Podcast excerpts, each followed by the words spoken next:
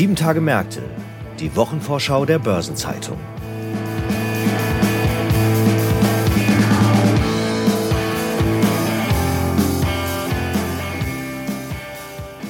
Herzlich willkommen zu einer neuen Episode von Sieben Tage Märkte, dem Wochenausblick der Börsenzeitung. Wir schauen heute auf die Kalenderwoche 41 und da gibt es Neues von JP Morgan, von Südzucker und die Woche bringt uns einen neuen Preisträger oder eine Preisträgerin für den Wirtschaftsnobelpreis. Ich heiße Sabine Reifenberger, bin Redakteurin der Börsenzeitung und wir beginnen unsere Wochenvorschau dieses Mal mit einem Blick nach Marokko.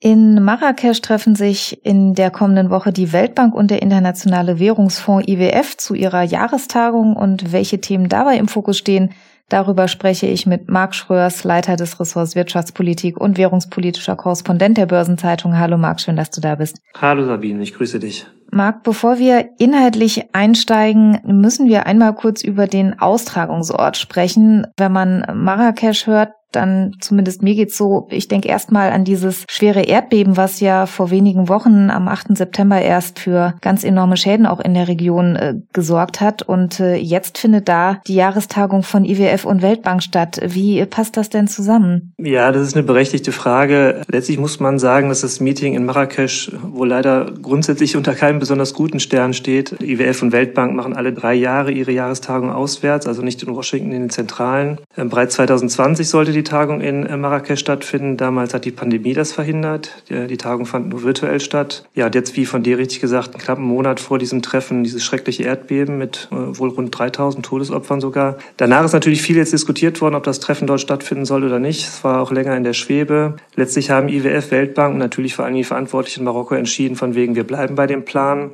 IWF selbst spricht auch von einem Zeichen der Solidarität mit dem Land. Aber vielleicht wichtig zu bedenken, das wäre auch das erste oder ist jetzt, da es ja stattfindet, das erste Mal seit 50 Jahren, dass die Tagung auf dem afrikanischen Kontinent stattfindet. Ähm, das ist halt auch ein wichtiges Zeichen in der Debatte über die globale Legitimität des Fonds. Da kommen wir vielleicht später nochmal drauf. Äh, IWF betont jetzt, alles wird so organisiert, dass die Treffen ähm, die laufenden Hilfs- und Wiederaufbaumaßnahmen nicht behindern. Aber natürlich, das ist eine riesige Veranstaltung. Mehr als 14.000 Teilnehmer werden erwartet aus den 190 IWF-Mitgliedsländern, aus Deutschland Deutschland halt vor allen Dingen Bundesfinanzminister Lindner und Bundesbankchef Nagel.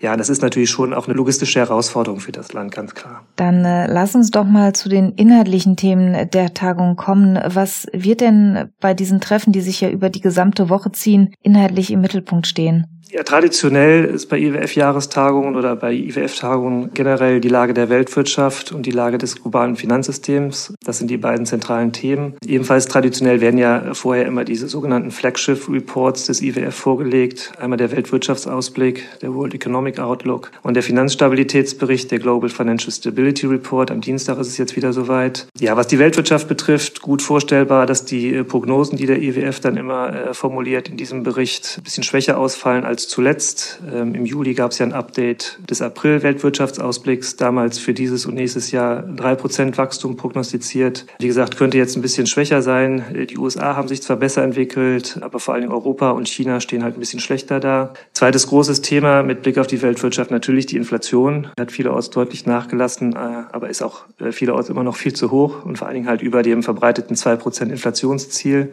Auch der IWF hat da immer wieder gewarnt, dass die Kerninflation vor allen Dingen sehr hartnäckig ist, dass die letzte Meile hin zu diesen zwei Prozent am schwersten wird. Ähm, das wird sicherlich auch ein großes Thema sein. Ja, und dann, was das Finanzsystem betrifft, haben wir diverse Baustellen und Anfälligkeiten. Ich meine, wir haben im März, also im Frühjahr gesehen, die Bankenturbulenzen in den USA und der Schweiz. Letztlich auch eine Folge dieser beispiellosen Zinswende, die wir äh, beobachten. In China haben wir das Immobilienthema, ganz aktuell ja auch wieder mit den Turbulenzen rund um äh, den Immobilienkonzern Evergrande. Ja, und jetzt ganz aktuell auch die äh, Entwicklungen, teilweise Turbulenzen am Staatsanleihemarkt mit dem Ausverkauf. Wie gesagt, auch mit Blick auf das Finanzsystem. Viele Baustellen, die es da zu benennen und zu äh, besprechen gibt. Gibt es denn über die weltwirtschaftlichen und die das Finanzsystem betreffenden Fragen noch weitere Themen, die da besprochen werden dürften? Ja, auf jeden Fall. Ich meine, die, die Liste der Themen ist letztlich ziemlich lang. Ähm, Klimaschutz und grüne Transformation, Digitalisierung, Welthandel, also eigentlich alle Themen, die die globale Weltwirtschaft betreffen, ähm, die eigentlich globale Lösungen erfordern, ähm, sind traditionell beim IWF äh, oder bei den IWF-Tagungen Thema. Ein ganz großes Thema für den IWF, aber letztlich tatsächlich auch für die internationale Gemeinschaft ist aktuell halt auch die zunehmende Fragmentierung der Weltwirtschaft äh, oder der Welt. Das haben wir bereits vor der Pandemie gesehen. Das hat sich durch die Pandemie nochmal verstärkt. Diese Tendenzen zur Deglobalisierung, dann nochmal verschärft durch den Ukraine-Krieg. Ähm, also wir sehen eine gewisse Teilung der Welt in politische, aber auch in wirtschaftliche Blöcke. Das birgt große Probleme für die Weltwirtschaft, große Risiken. Der IWF hatte bereits im April gewarnt, dass da enorme Produktionsverluste auf die Weltwirtschaft zukommen könnten, wenn sich diese Tendenz verschärft. Damals war von zwei Prozent sogar des weltweiten Bruttoinlandsprodukts die Rede. Das ist schon eine ganze Menge. Ja, das wird jetzt auch wieder großes Thema sein. Äh, man muss aber ehrlicherweise sagen, dass die Hoffnung in Zeiten ja letztlich eines heißen Kriegs in der Ukraine äh, und eine Art kalten Kriegs zwischen den USA und China dass da keine großen Fortschritte leider zu erwarten sind äh, bei dem Thema. Ja, und äh, last but not least sicherlich auch die IWF-Reform selbst eben schon mal angesprochen, die Diskussion halt über die Zukunft des Fonds. Was hat's denn damit genau auf sich, für die, die es jetzt vielleicht noch nicht so eng verfolgt haben bisher?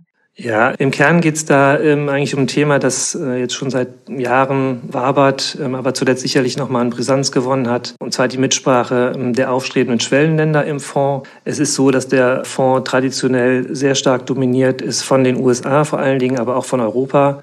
Das ist immer noch so, das spiegelt aber nicht mehr unbedingt die wirtschaftlichen Machtverhältnisse in der globalen Wirtschaft wider. Länder wie China, wie Brasilien sind äh, zunehmend wichtig geworden und verlangen halt auch entsprechend äh, Mitsprache. Konkret geht es jetzt da um die Reform der sogenannten Quoten und Stimmrechtsanteile. Das ist alles sehr technisch und mitunter sehr kompliziert. Da wollen wir jetzt den Hörer vielleicht irgendwie nicht mit äh, malträtieren. Aber wie gesagt, im Kern geht es darum zu sagen, von wegen, die USA auf der einen Seite wollen eigentlich an den aktuellen Machtverhältnissen möglichst wenig ändern. Wie gesagt, sie haben sogar eine Sperrminorität. Ähm, sie können eigentlich alles blockieren, was ihnen nicht passt. Länder wie China und Brasilien drängen da auf mehr Mitsprache. China vor allen Dingen inzwischen die zweitgrößte Volkswirtschaft der Welt, würde halt auch gerne bei den größten Anteilseignern auf Platz zwei vorrücken. Da muss man letztlich sehen, wie das letztlich aufgelöst wird. Für den IWF besteht einfach die Gefahr, dass er als globale Institution an Legitimität verliert, wenn die Schwellenländer sich abwenden finden sollten. Da gibt es bereits in den vergangenen Jahren Tendenzen. Die BRICS-Staaten haben eine eigene Entwicklungsbank äh, aufgesetzt. Zuletzt haben wir die Erweiterung der BRICS-Staaten gesehen. Auch in Asien gibt es eine eigene Entwicklungsbank inzwischen. Das Problem dabei ist sozusagen, letztlich hat sich in den Krisen immer wieder gezeigt, dass wir den IWF als einzige dieser äh, globale Institution dieser Art unbedingt brauchen. Insofern ähm, bleibt zu hoffen, dass sich da was bewegt bei diesem Thema, damit eben diese globale Legitimität nicht äh, komplett verloren geht. Jetzt äh, lass uns doch zum Schluss auch nochmal auf die Weltbank schauen. Man hat immer so ein bisschen den Eindruck bei diesen Treffen, dass die beiden Jahrestagungen irgendwie ein wenig im Schatten des IWF und seiner Themen steht. Was ist denn konkret äh, mit Blick auf die Weltbank wichtig in den nächsten Tagen? Äh, ja, das hast du richtig beobachtet. Die Weltbank tatsächlich immer so ein bisschen im Schatten, ähm, auch im öffentlichen Fokus in der Berichterstattung. Aber auch bei der Weltbank tatsächlich gibt es äh, dieses Mal auch ein paar interessante Entwicklungen. Das eine ist natürlich, wir haben seit Juni einen neuen Präsidenten, Ajay Banga, ein indischer US-amerikanischer Manager, der an die Spitze der Weltbank gerückt ist, laut Insider wohl auch sehr gut ankommt. Von ihm wird erwartet, äh, dass er die Weltbank äh, reformiert, um sie halt so ein bisschen den Herausforderungen einer sich wandelnden Weltwirtschaft irgendwie halt äh, gerecht zu werden. Jetzt Ende September vor wenigen Tagen gab es da auch so ein neues Mission Statement der Weltbank, ähm, das vorgelegt worden ist, das jetzt sicherlich auch diskutiert werden wird in Marrakesch.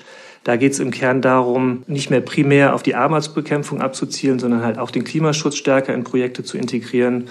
Ähm, also auch da äh, einiges auf der Agenda, eine Menge spannender Entwicklungen. Schauen wir mal, äh, was da auf der Seite dann noch kommt. Auf jeden Fall wird es eine themenreiche Woche für euch im Ressort. Vielen Dank, dass du heute im Podcast warst und uns schon mal einen Einblick gegeben hast in die wichtigsten Themen. Das war Marc Schröers, Leiter des Ressorts Wirtschaftspolitik und währungspolitischer Korrespondent der Börsenzeitung. Vielen Dank für den Besuch im Podcast. Danke, Marc. Ich danke dir, Sabine. Und äh, für die weiteren Themen der nächsten Woche ist mein Kollege Franz Kongbui bei mir im Studio. Hallo Franz. Hallo Sabine. Franz, wenn man Wirtschaftswissenschaftler ist und in den USA ansässig, dann könnte es vielleicht sein, dass man am Montag aus dem Bett geklingelt wird von einem frühen Telefonanruf. Da sollte man sich aber nicht ärgern. Es kann sich lohnen, da an den Apparat zu gehen. Ja, das stimmt natürlich. Denn an dem Tag wird verkündet, wer in diesem Jahr den sogenannten Wirtschaftsnobelpreis erhält. Und da der Großteil des seit 1968 gestifteten Alfred Nobel Gedächtnispreis für Wirtschaftswissenschaften, so lautet der offizielle Name, an Forscher verliehen wurde, die in den USA tätig sind, ist es, wie du sagst, gut möglich, dass es eine Zeitdifferenz zwischen den Preisträgern und dem Preisvergabekomitee in Schweden gibt. Denn ebenso wie in allen anderen Nobelpreisdisziplinen werden der oder die Gewinner traditionell während einer Pressekonferenz in der ehrwürdigen Session Hall der Royal Swedish Academy of Sciences verkündet. Jetzt äh, gehört ja der Wirtschaftswissenschaftspreis äh, nicht zu den in Anführungszeichen echten Nobelpreisen. Er ist im allgemeinen Sprachgebrauch als Wirtschaftsnobelpreis bekannt, aber eigentlich gab es diese Auszeichnung für Physik, Chemie, Medizin, Literatur und für Bemühungen um den Frieden und das bereits seit 1901. Und jetzt sagtest du schon, der Wirtschaftswissenschaftspreis, der kam deutlich später dazu und wurde erstmals dann vergeben im Jahr 1969. Genau. Aber immerhin ist er wie seine Pendants mit 11 Millionen schwedischen Kronen, das sind rund 950.000 Euro, dotiert. Die Gewinner der anderen Nobelpreise sind bereits in den Tagen zuvor bekannt gegeben worden. Am Montag hat dann das breite Publikum die Möglichkeit, ab 11.45 Uhr via Livestream dabei zu sein. Dann verkündet das Komitee, auf wen die Wahl in diesem Jahr gefallen ist und wird die Wahl des diesjährigen Wirtschaftsnobelpreisträgers auch begründen. Und dann ist es auch üblich, dass der oder die Preisträger eine kurze Einführung in die gewürdigte Arbeit geben und zumeist noch persönliche Eindrücke des Moments schildern, in dem er oder sie die frohe Botschaft erhalten haben und vielleicht geweckt wurden. Die Nobelpreise werden dann am 10. Dezember, dem Todestag von Alfred Nobel, in Stockholm verliehen. Genau, bis auf die bekannte Ausnahme, den Friedensnobelpreis, den gibt es natürlich auch in diesem Jahr wieder in Oslo. Am Donnerstag legt Südzucker die Zahlen für das zweite Viertel des Geschäftsjahres 2023-24 vor. Das endet bei dem S-DAX-Unternehmen am 29. Februar.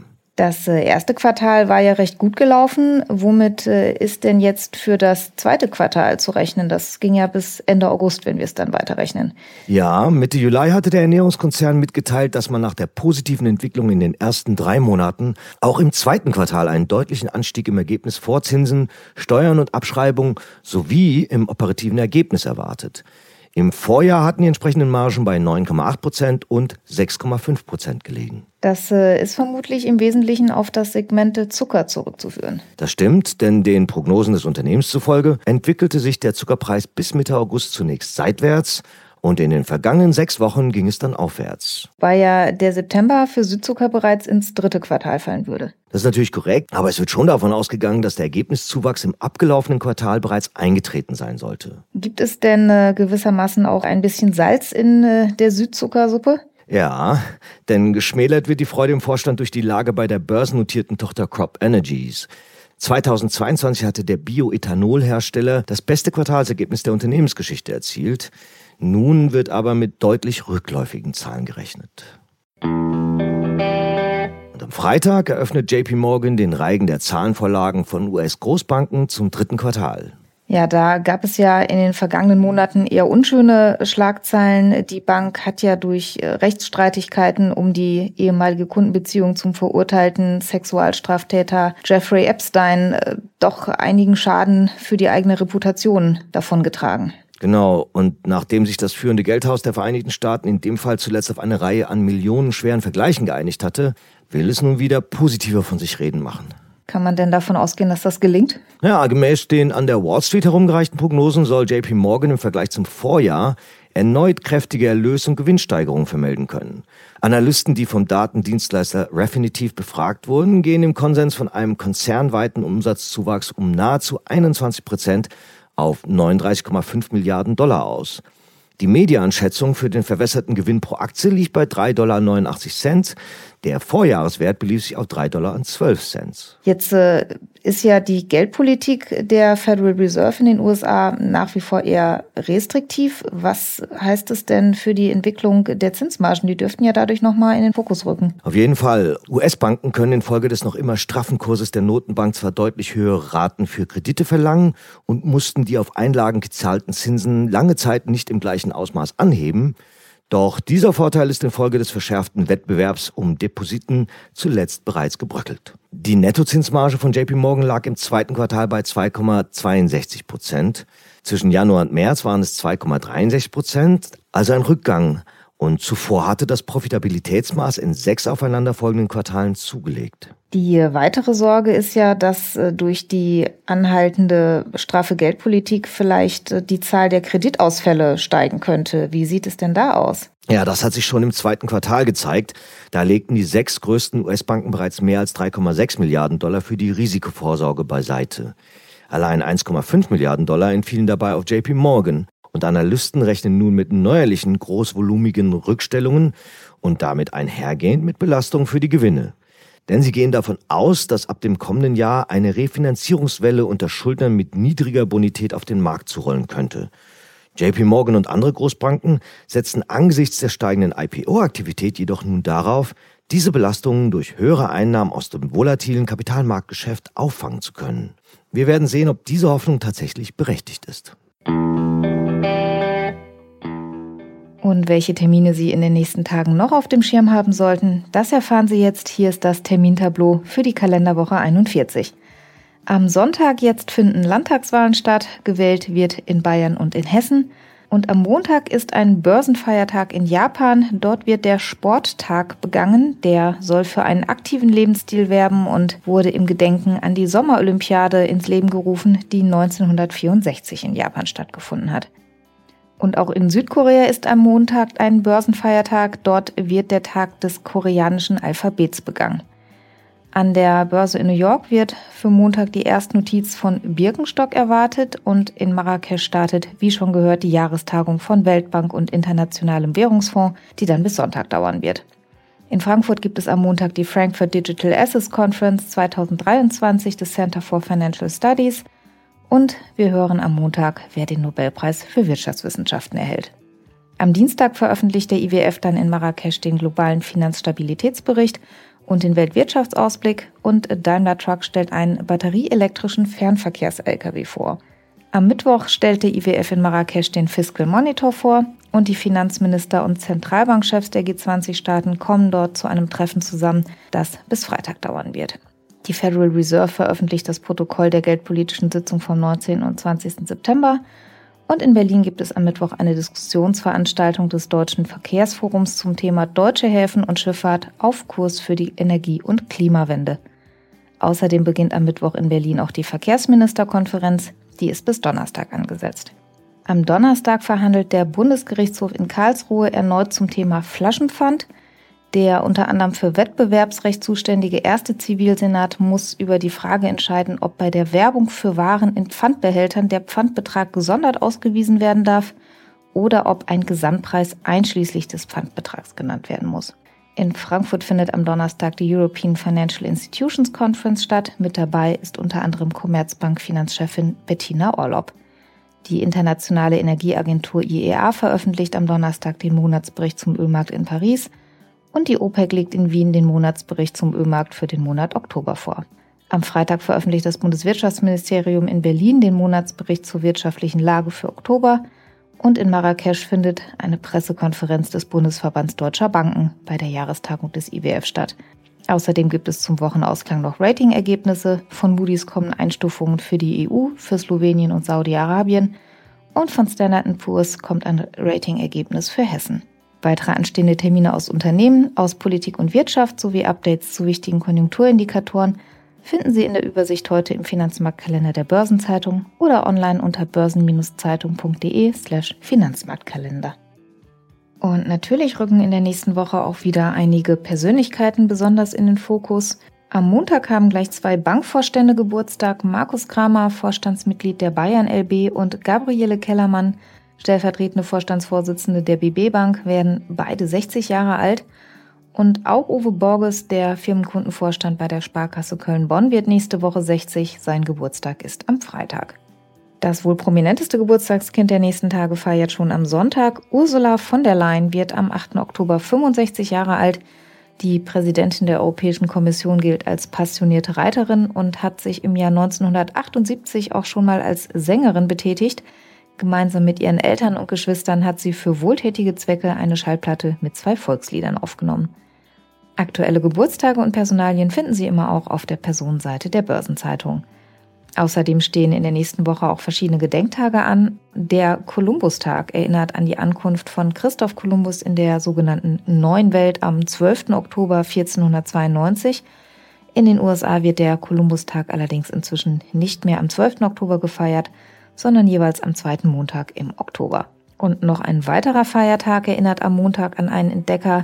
Dann ist nämlich auch Live Ericsson Tag. Und der Wikinger Live Ericsson gilt als erster Europäer, der den amerikanischen Kontinent betreten hat. Er machte sich mit einem Drachenboot auf den Weg und soll mit diesem Boot bereits rund 500 Jahre vor Kolumbus in Amerika angekommen sein. Am Freitag ist es dann 40 Jahre her, dass der kommerzielle Mobilfunk seinen Siegeszug um die Welt angetreten hat. Heute sind Handygespräche aus dem Alltag nicht mehr wegzudenken. Vor 40 Jahren war das aber noch ganz anders.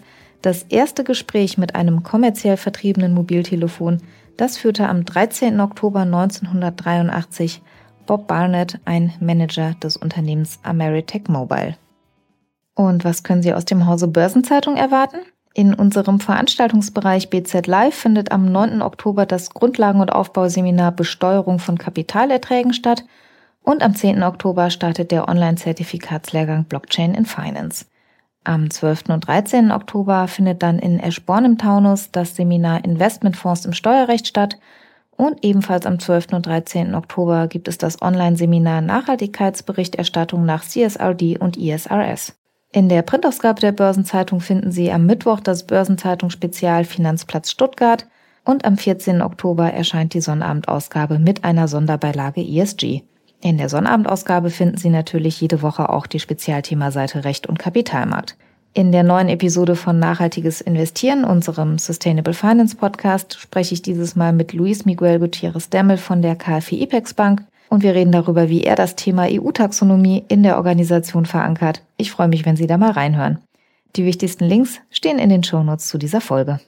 Das war sie, die Vorschau auf die kommende 41. Kalenderwoche. Redaktionsschluss für diese Ausgabe war Donnerstag 17 Uhr. Genießen Sie das Wochenende und äh, die letzten Sonnenstrahlen. Wir hören uns, wenn Sie mögen, hier am nächsten Freitag wieder. Bis dahin, machen Sie es gut. Gute Erholung und viel Spaß.